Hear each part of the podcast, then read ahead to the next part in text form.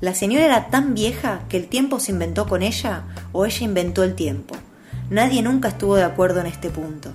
Tenía una trenza tan larga que de lejos no se veía, pero de cerca ocupaba el espacio de una mascota gigante y esponjosa.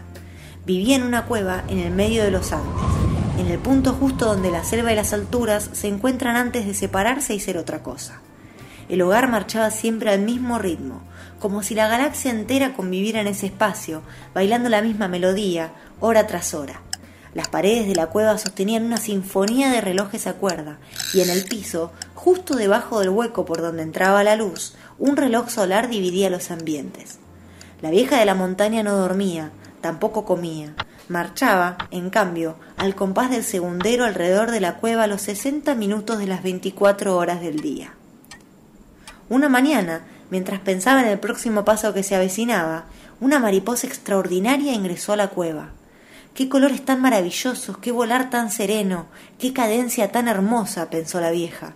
Ojalá su vuelo sea eterno. Estaba hipnotizada y por seguir los colores brillantes de tan magnífica creación, apuró el paso sin detenerse para ajustar el retraso.